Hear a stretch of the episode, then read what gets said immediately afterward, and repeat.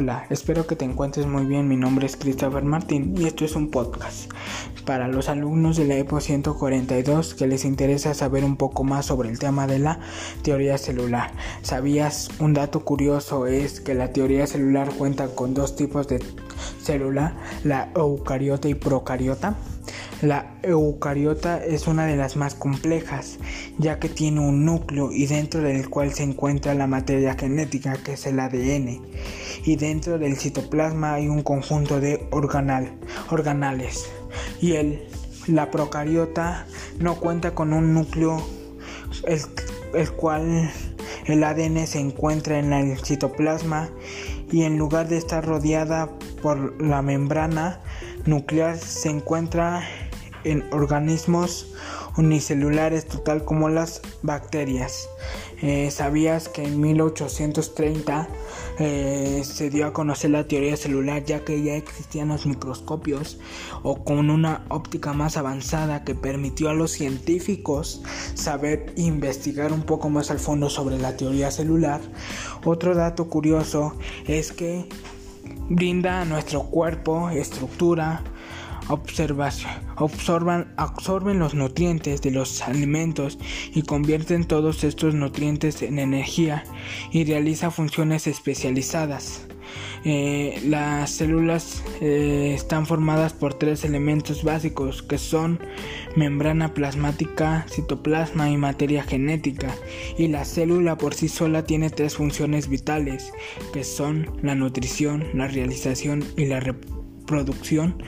Un dato más es que la biología está enlazada con la teoría celular, ya que la biología es la ciencia que estudia las características de los seres vivos, de los animales y cómo se van acostumbrando los seres vivos a los animales al cambio de, de hábitat o de un sobre algo diferente que no existía antes.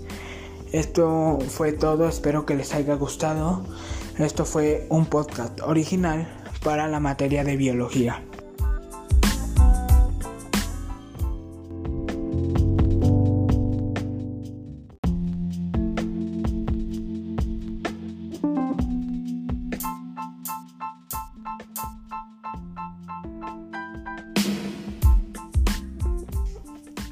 Hola, espero que te encuentres muy bien. Mi nombre es Christopher Martín y esto es un podcast para los alumnos de la EPO 142 que les interesa saber un poco más sobre el tema de la teoría celular. ¿Sabías? Un dato curioso es que la teoría celular cuenta con dos tipos de célula, la eucariota y procariota. La eucariota es una de las más complejas, ya que tiene un núcleo y dentro del cual se encuentra la materia genética, que es el ADN, y dentro del citoplasma hay un conjunto de organal, organales.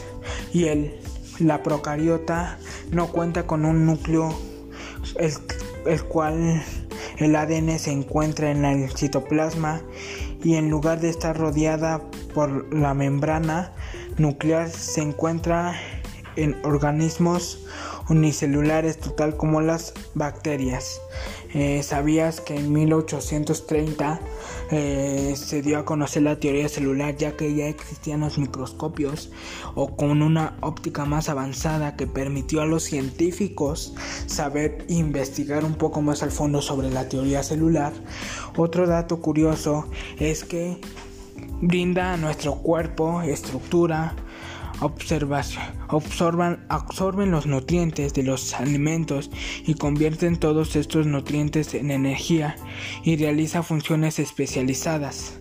Eh, las células eh, están formadas por tres elementos básicos que son membrana plasmática, citoplasma y materia genética y la célula por sí sola tiene tres funciones vitales que son la nutrición, la realización y la reproducción producción.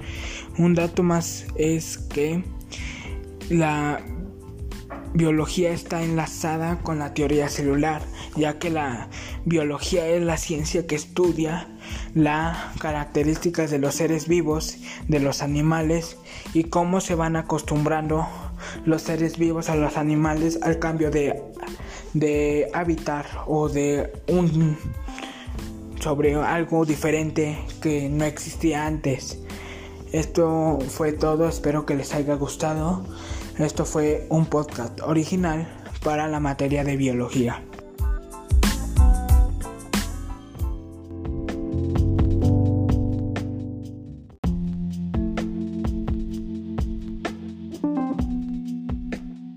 Hoy hablaremos sobre la narrativa fantástica, pero para meternos un poco más al tema, debemos de saber qué es la narrativa fantástica, ya que estos episodios tratarán sobre respecto al tema.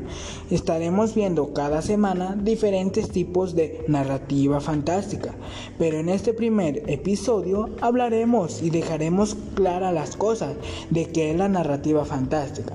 La narrativa fantástica es, todo lo, es todos los elementos fantásticos, el cual se puede agrupar en varios subgéneros, los cuales y cada uno de ellos pueden ser terror, ciencia ficción, literatura, literatura gótica, entre otros.